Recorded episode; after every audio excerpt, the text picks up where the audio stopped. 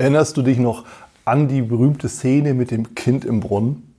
Und als wir festgestellt haben, dass Lösungsdenker irgendwie dann ja doch fast schon die besseren Menschen sind, einfach deshalb, weil sie sich aktiv dafür einsetzen, dass Lösungen geschaffen werden, um eben die aktuelle Situation auch direkt zu verändern. Und im Endeffekt ist es doch genau das, was wir wollen, wenn es eben um Führung geht. Es geht ja nicht darum, sich lange mit Gezeter und Gelaber aufzuhalten, sondern es geht wirklich darum, Lösungen zu schaffen. Und am Ende ist es das, wofür du ja auch bezahlt wirst, ne, um Lösungen eben zu schaffen. Dass, es, dass die Dinge nicht funktionieren, ab und an mal, das wissen wir alle.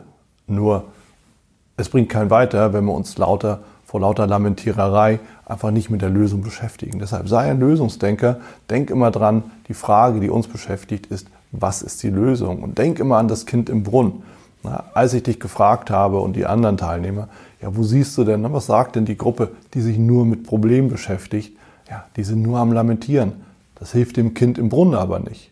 Und dann erinnere dich, als wir darüber gesprochen haben, wie denken denn die Lösungsdenker? Was sagen die?